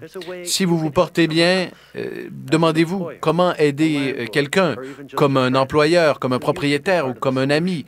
Vous pouvez faire partie de la solution. Et cela peut faire vraiment la différence, car c'est en travaillant ensemble que nous allons traverser cette épreuve. Et notre équipe le sait. Nous collaborons avec les provinces, les territoires, tout comme les Premières Nations et les Inuits, afin de coordonner nos efforts et de s'assurer que tout le monde obtient du soutien. Un peu plus tôt cette semaine, avec les premiers ministres des provinces, nous avons discuté des tests concernant la COVID-19. Il y a des attentes à l'heure actuelle, des processus, et les premiers ministres des provinces doivent travailler là-dessus. La ministre Haïdou et moi discutons avec les autorités chaque jour euh, de la façon dont nous pouvons augmenter la, rapi- la rapidité pour obtenir les résultats de tests de dépistage. On reconnaît aussi le travail exceptionnel que font les travailleurs du réseau de la santé. On teste à l'heure actuelle 10 000 Canadiens par jour, selon la Dr Tam. On a vraiment augmenté le rythme dans une très courte période de temps, et ça c'est parce que des gens de partout au pays travaillent euh, sans relâche pour euh, améliorer les choses. En même temps, nous aidons les compagnies, les laboratoires, les entreprises euh, du scientifique afin euh, d'augmenter la production de masques, de vaccins, de ventilateurs, d'antiviraux. Nous collaborons avec les compagnies aériennes pour s'assurer de rapatrier des Canadiens à l'étranger et demandons à tous ceux qui reviennent au pays de rester en confinement à la maison pendant un minimum de 14 jours. Nous travaillons avec nos partenaires internationaux pour gérer la crise. J'ai parlé avec le président sénégalais et celui du Rwanda, M. Kagame, afin de s'assurer euh, que les économies, euh, les, impacts économiques soient limités. J'ai parlé avec euh, le leader du Kenya, celui de l'Éthiopie, à propos de la coordination de notre travail à l'international. Je vais aussi parler avec d'autres leaders du G20 aujourd'hui afin d'améliorer la- le travail de collaboration. que les Canadiens aient accès aux dernières informations. Mais comme tout le monde, les médias ressentent eux aussi les conséquences du virus. Pour faire en, faire en sorte que les journalistes puissent continuer à faire leur travail, qui est encore plus essentiel en temps de crise, notre gouvernement annonce aujourd'hui des mesures pour les appuyer. Le ministre Guilbeault donnera plus de détails tantôt, mais en attendant, je tiens à remercier tous les journalistes et nos médias canadiens qui gardent les Canadiens au courant des derniers développements avec des faits et des informations fiables. On apprécie énormément votre travail. En ce moment, il est plus important que jamais que les Canadiens aient accès aux plus récents développements et aux informations nécessaires pour s'assurer que les journalistes puissent continuer euh, leur travail. Notre gouvernement va annoncer de nouvelles mesures euh, pour eux et le ministre Guilbeault aura davantage de détails là-dessus bientôt. Je veux remercier les médias et les journalistes pour euh, tout ce qu'ils font aujourd'hui et chaque jour. Par-dessus tout, la plus importante façon dont nous pouvons travailler ensemble, c'est en restant éloignés. La distanciation sociale est notre meilleur outil afin de limiter la propagation. Je sais que des gens euh, euh, peuvent être affectés par euh, la, façon dont nous pratiquons la distanciation sociale. Chaque fois que vous allez en ligne, que vous regardez les nouvelles, vous en apprenez davantage et vous voulez savoir ce qui s'en vient. Euh, aujourd'hui, j'aurai euh, de la part euh, de la santé publique canadienne les plus récentes données sur la propagation et on va tenter de trouver une façon de vous permettre de suivre l'état de la propagation savoir ce qui se passe aujourd'hui, savoir ce qui s'en viendra demain. Sinon, l'incertitude peut être extrêmement difficile, anxiogène, non seulement pour votre routine, mais aussi pour votre santé mentale. Nous faisons face à un défi unique, celui d'une génération. Et être ensemble avec des amis, c'est impossible. Partager un bon repas avec des voisins, c'est impossible. Donc, si vous avez besoin d'aide, eh bien, faites-le. Contactez un ami, un proche ou encore une ligne dédiée à ceux qui éprouvent des difficultés. N'allez pas à l'extérieur à moins que ce soit absolument essentiel. Si vous suivez ces recommandations déjà, merci de faire votre part. Et si vous ne le faites pas, sachez que vous euh, faites un choix dangereux, car ignorer ces recommandations euh, met à risque chacun d'entre nous, y compris vous. Voici la réalité. Si les gens refusent de suivre les recommandations, nos médecins et nos infirmières ont plus de chances de contracter la COVID-19. Et si nos professionnels de la santé tombent malades, ils ne peuvent pas aller travailler. Et donc, ils ne peuvent pas vous soigner si vous tombez malade. Notre pays fait face à la plus grande crise de santé publique de son histoire. Nous ne pouvons pas mettre à risque les gens qui nous gardent en santé.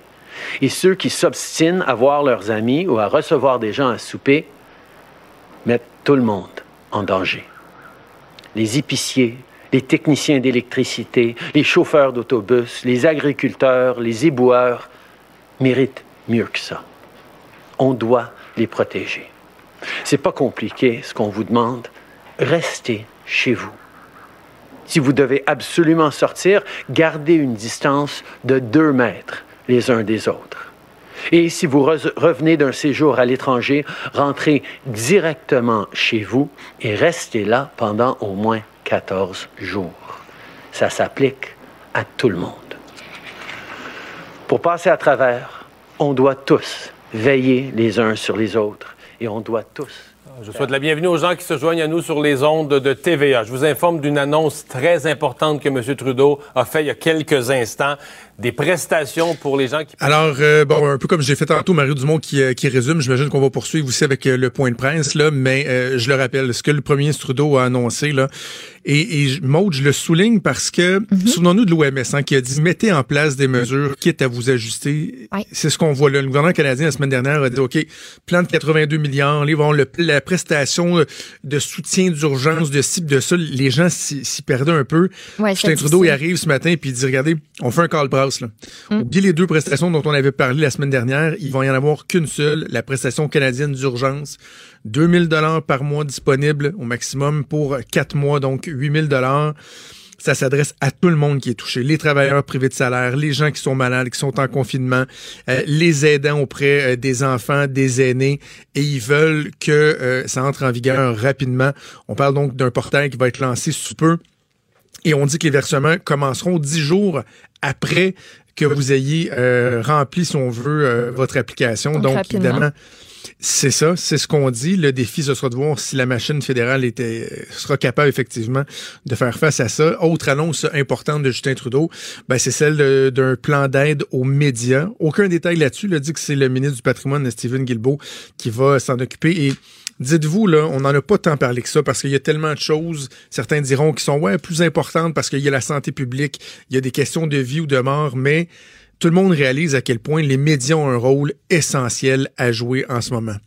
Oui, il y a les médias sociaux, oui, il y a les médias alternatifs, mais regardez le réflexe, la valeur refuge pour le citoyen, c'est de se tourner vers le bulletin de télé, vers la radio, vers le journal, parce que, sans dire que tout le monde fait euh, de l'ouvrage euh, euh, ordinaire ou pas acceptable sur les médias sociaux ou sur des plateformes, alternatives, vous avez le bon réflexe de vous tourner vers les médias traditionnels pour avoir leur juste, pour être mis au courant de ce qui se passe, euh, des développements de cette crise sans précédent. Et à ne pas sous-estimer à quel point le coup il est dur pour les médias en ce moment. Là, à encaisser. On le vu avec Groupe Capital Média qui doit cesser la publication de tous ces, euh, euh, quotidiens euh, régionaux six jours sur sept, plus de version papier. C'est à partir de ce matin. Donc, Exactement. vous avez accès à leur contenu, mais seulement sur leur site Internet. C'est. C'est immense, là. Le nombre de personnes qui ont fou. un abonnement, qui le reçoivent papier et qui se fient à ça pour avoir leur dose d'information pour commencer la journée en région. Absolument. Et euh, donc, il n'y a pas juste Groupe Capital Média, plein d'autres regroupements qui ont été touchés. Nous, on a la chance de faire partie d'un média qui est, qui est solide, d'un groupe qui est solide, québécois, mais il n'y a pas, puis je n'ai pas d'informations privilégiées, là, puis je veux pas être alarmiste, mais c'est dur pour tout le monde, là, parce qu'à un moment où ça fait longtemps que les gens se sont pas autant tournés vers les médias, tu, tu, on vend pas plus de publicité, là. Au contraire, plus personne n'a rien à vendre. Ben, Donc, ouvrez si les pages veut- de votre journal de ce matin, des publicités. euh, Ben, il y en a plus. vous allez les compter plus. sur les doigts d'une seule main. là.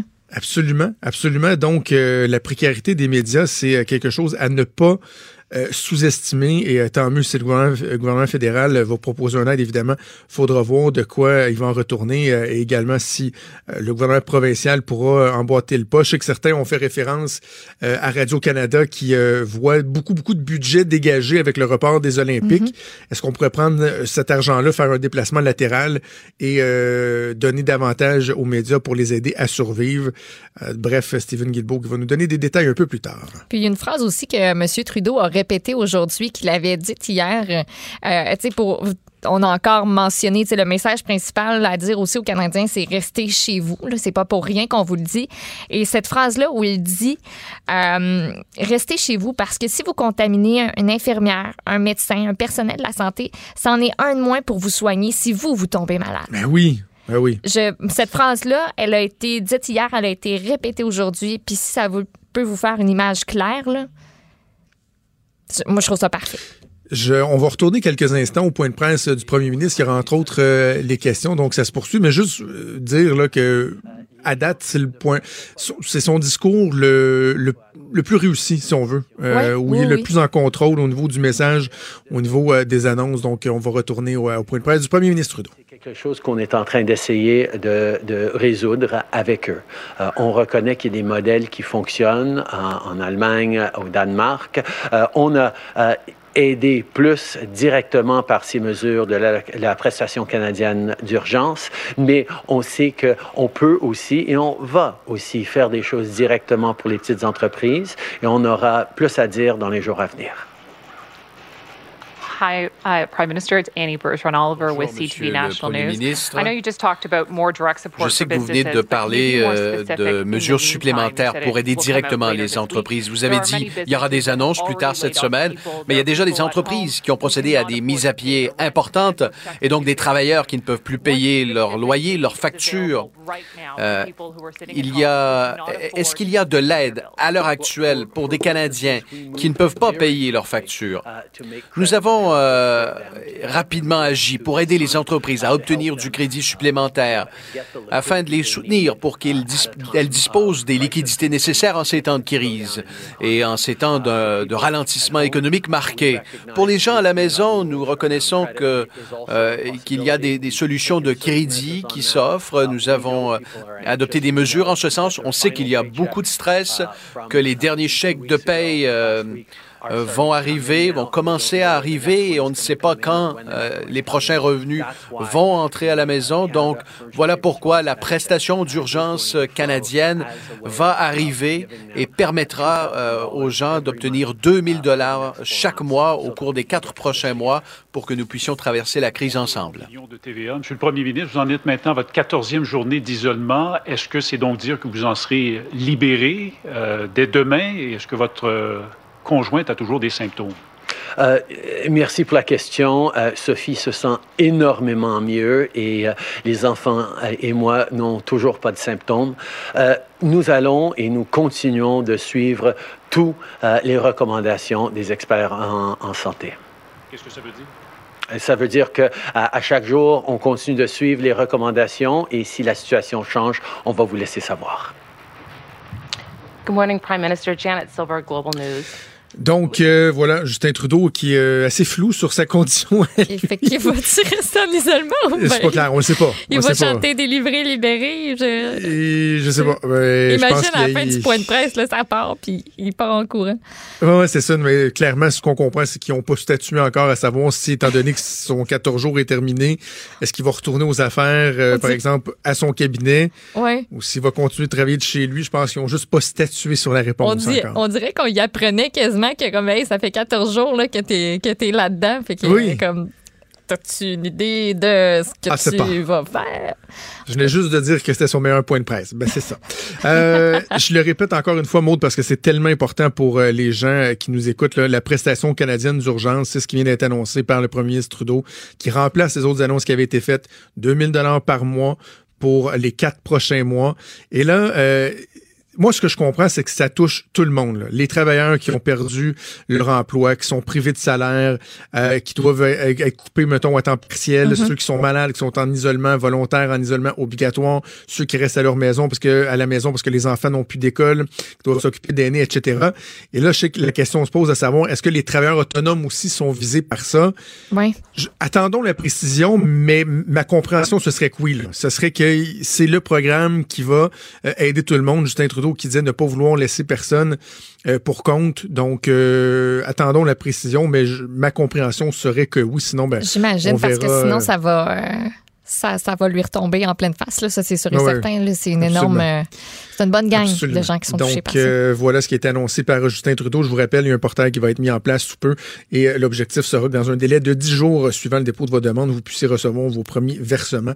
Donc, peut-être ça pourra donner un peu, un peu d'espoir, sans dire que ça règle tout, évidemment, là, un peu d'espoir à, à des gens qui sont un peu euh, dans le néant euh, et qui vivent une, une détresse euh, très importante depuis quelques jours, quelques semaines déjà, puis également une aide aux médias qui sera annoncée par le ministre du Patrimoine, Stephen Guilbeault. On va faire une pause et on revient, bougez pas.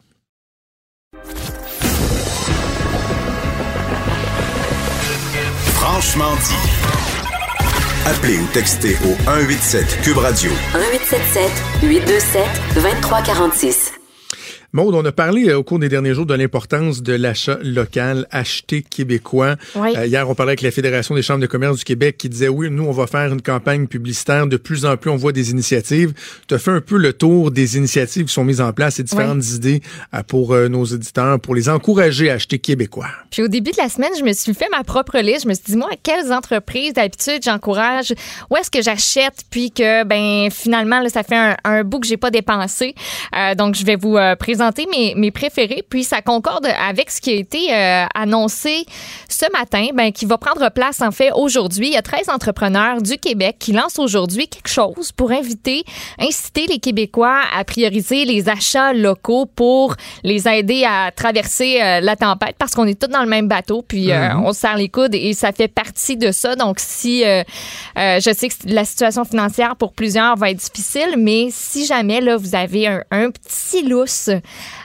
allez-y pour des compagnies québécoises.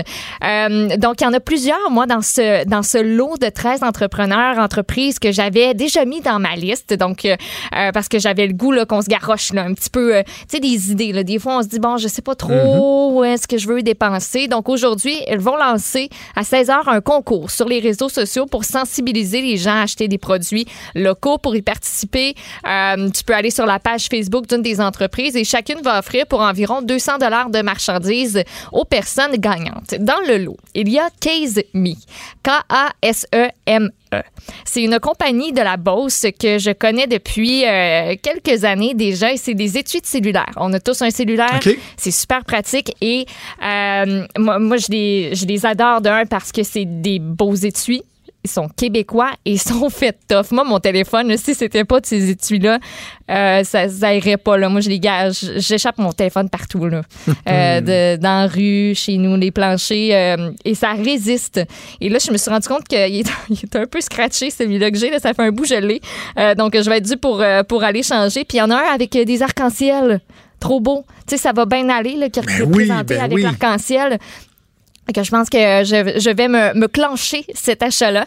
Euh, sinon, Woman, j'ai un gros faible parti pris parce que, tu sais, j'ai comme fait un peu partie euh, de la gang. Et il y a quelque chose de vraiment le fun qui se passe avec Woman's présentement. Donc, c'est Andréane Marquis qui choisit et qui vend des vêtements qui lui plaisent. Il y a aussi des accessoires, euh, des bijoux. Elle fait aussi euh, pas mal de place aux créateurs québécois. Il y a une section qui est réservée aux créateurs québécois sur sa page. Genre, je- j'espère que je vais le prononcer comme il faut, le soja eco. Soya eco. C'est des huiles essentielles puis aussi des bougies. OK. Puis c'est fait ici, chez nous. La livraison est gratuite jusqu'au 31 mars pour Women's. Et ce qui se passe, c'est que maintenant, elle s'est rendue compte qu'il y a beaucoup de, de filles qui écrivaient pour dire Hey, penses-tu que tu peux écrire un petit mot? C'est parce que c'est pour la fête d'une de mes amies, par exemple. Puis euh, on sait qu'on pourra pas fêter son anniversaire. On veut juste, tu sais, on va être tout seul, on va être à distance, mais on aimerait ça y envoyer un petit quelque chose. Fait que peux-tu y envoyer? Donc, Andréane retranscrit le petit mot à la main que vous voulez envoyer euh, à la personne de votre choix. Donc, avec le colis. Donc, il y a une petite case que tu peux cocher là, pour dire que c'est un cadeau.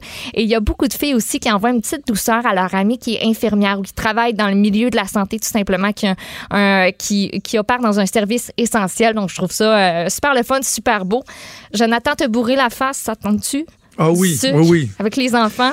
Hey, cookie Ben, bluff. je suis rendu là, je pense. Cookie bluff. Cookie bluff. C'est de la pâte à biscuits que tu peux manger crue. OK. Moi, je faisais ça avant avec la pâte Nous autres, Pittsburgh. si jeunes, on faisait ça, mais, mais c'est pas bon, c'est pas, c'est- tu sais, mais elle est faite pour que tu puisses la manger crue. Tu peux aussi la faire cuire, c'est super bon. Puis t'achètes ça à l'épicerie. Donc euh, la fois vous allez à l'épicerie, là, essayez de regarder dans un comptoir, puis vous devriez euh, en trouver euh, pour ce groupe de 13 entrepreneurs là. Il y a Cookit aussi, Bamboo Underwear, Poche et Fils, euh, Monsieur Cocktail, Jones.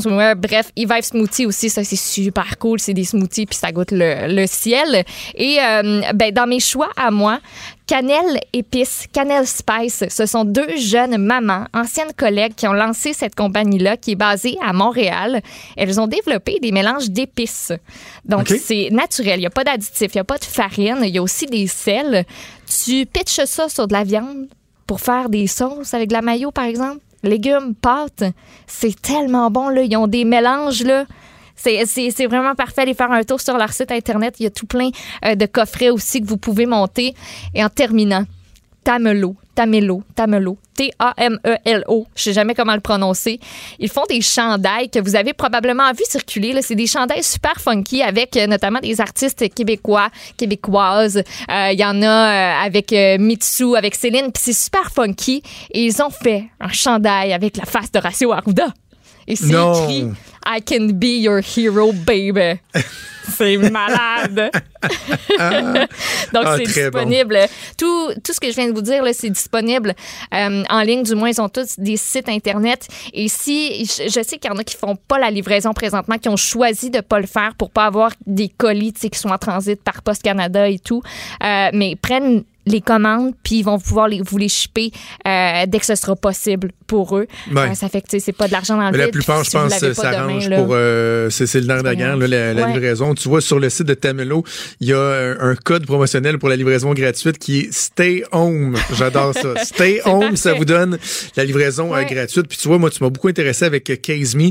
Euh, je regardais, tu sais, est-ce que c'est un distributeur de. C'est des produits faits à l'extérieur ou quoi que ce soit? Non, non, c'est des produits qui sont faits au Québec. Ça si vous la posez la question, pas là, moi, je suis dû pour une étude à cellulaire. Je sais que ma blonde aussi l'est. Je pense que ça va être euh, euh, un incontournable. On va les magasiner Mm. sur Il y a sur plein de designs, des trucs plus gars, des trucs plus filles.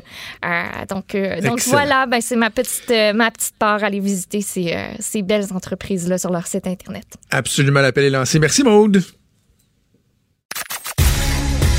Vous écoutez Franchement dit. Le risque de contracter le virus. COVID-19. Vincent Dessureau que je rejoins en studio pour une mise à jour. Salut Vincent. Comment ça va? Ça va bien, ça va bien. Écoute, il y a des gens qui seront très contents de savoir. Moi, je suis allergique, là. Ah, mais bon. il y a des gens qui seront bien contents de savoir que malgré la situation actuelle, la pêche au crabe, la Ah, pêche crabe, au crabe, le le crabe crabe va vient. commencer. Le C'est quand, des même, neiges. c'est quand même parce que moi honnêtement il n'y a rien qui représente plus l'arrivée du printemps que euh, le crabe des neiges qui arrive. Euh, la saison est de bonheur même cette année, mais évidemment c'est euh, c'est une c'est une saison qui est particulière en raison euh, de ce qui se passe présentement euh, dans le monde. Mais sachez que la saison commence quand même comme euh, presque comme normalement. Alors aujourd'hui les bateaux qui ont pris le large donc pour pour le début de saison et on aura ben, certains endroits, on comprend que c'est plus à l'est, les premiers crabes de bon jeudi, mais pour, sinon, euh, vendredi, là, un peu partout à travers le Québec, il y aura des, euh, des arrivages. Par contre, il y a. y Les a- arrivages de crabe des neiges. là, tu mélanges. t'as- t'es- Ouais, ouais, t'es-tu sûr de ton accent? C'est pas tu viens Ben d'où? oui, là, tu- hey, je m'excuse, mon Gaspésie, c'est du bon crabe des neiges. Oui, OK, parfait. Mais euh, et là, la CNESST euh, s'assure que sur les, les, les, les- les bateaux, il y ait euh, des, des bonnes mesures d'hygiène, d'hygiène, entre autres. Donc, des réservoirs d'eau, du savon pour que les gens puissent se laver les mains. On demande même à certains équipages d'habiter ensemble là, dans le but de ne pas se contaminer entre eux euh, aux besoins. Euh, on sait que c'est quand même un produit de luxe, là, le crabe, parce que ça coûte Ouais. cher. Euh, quel sera l'effet sur les consommateurs? Ça, on ne le sait pas trop. là. On sait que cette année, l'an dernier, ça a été désastreux, la saison.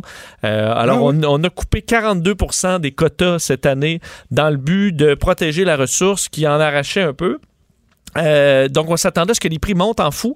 Mais là, en raison de de l'économie et tout ça, ça va peut-être tempérer les esprits. On dit que 17,95 la livre, ce qui est quand même cher, mais on dit un, un dollar de moins qu'en 2019, euh, selon le média, le, le Manic, qui m'informe de ça. Et euh, les crevettes, eux, c'est le 1er avril. Mais entre autres, il y a certaines poissonneries par endroit qui euh, prendront pas de crabes cette année parce qu'on veut pas qu'il y ait trop de monde, on veut pas, on veut protéger les, les, les gens. Euh, mais on dit que dans les usines où on traite le crabe, on a déjà des euh, déjà au départ là, des mesures d'hygiène euh, les plus Ben élevées. oui. Oui. Alors, il n'y aurait pas nécessairement à s'inquiéter parce que le marché américain est ouvert. hein. Alors, il y aura de. Pour le, le Japon et tout ça, ça peut être plus difficile, mais pour le marché, euh, entre autres pour la zone 17 au Québec, c'est le marché américain, entre autres, et le nôtre. là. Alors, il y, aura, euh, il y aura du marché en masse pour euh, notre crabe. Alors, cette industrie-là, au moins, va rouler pas mal normalement.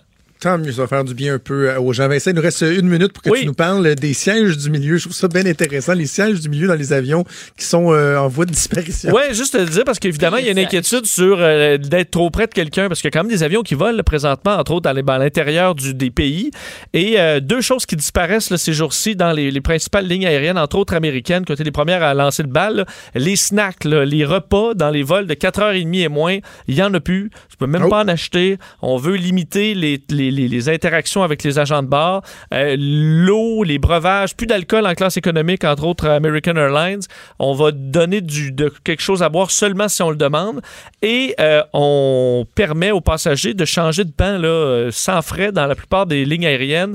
Question qu'on évite là, le plus possible. Ça tombe bien parce que le marché ralentit. Alors, il y a des places de libre, mais que la ligne du milieu, dans chaque rangée de trois bancs, soit libre. Question qu'on n'ait pas quelqu'un à côté. Alors, pour le confort, ça aide, mais c'est surtout dans un but de ne pas se transmettre la, la maladie. Alors, ceux qui prendront l'avion dans les prochaines semaines, que ce soit au Canada, euh, ben, au Canada, c'est la seule place où on peut prendre l'avion, là, mais vous, euh, vous allez peut-être remarquer certains euh, changements qui vont arriver sur les quelques vols qui restent. Voilà. Et c'est pendant le temps où vous voulez pas voyager de toute Ah, façon. Et quand ce sera revenu le temps de voyager, ben, la situation sera revenue à la normale. Ouais, ben, on n'aura vous plus, allez non, être pognés. on n'aura plus d'argent non plus. Oui, c'est ça, c'est ça. Et merci Vincent, Salut. T'écoute cet après-midi Bye. puis ailleurs euh, dans la programmation. Merci à toute l'équipe. Il y a Sophie Durocher qui s'en vient. On va également aller faire un petit tour du côté d'LCN pour euh, les dernières euh, manchettes. Et nous, on se donne rendez-vous demain à 10h. Salut.